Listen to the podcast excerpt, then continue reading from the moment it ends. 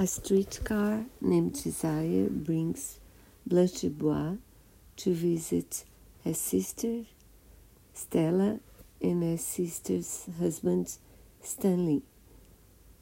Blanche doesn't tell everything about her life to her sister and is very evasive and soft and the relationship between the three of us and the friend of Stanley who visits them and you see what happens. It's a moving play by Tennessee Williams and I think you'll enjoy the play and the performances. A very good one. Very sad as his plays, I think, but very, very good.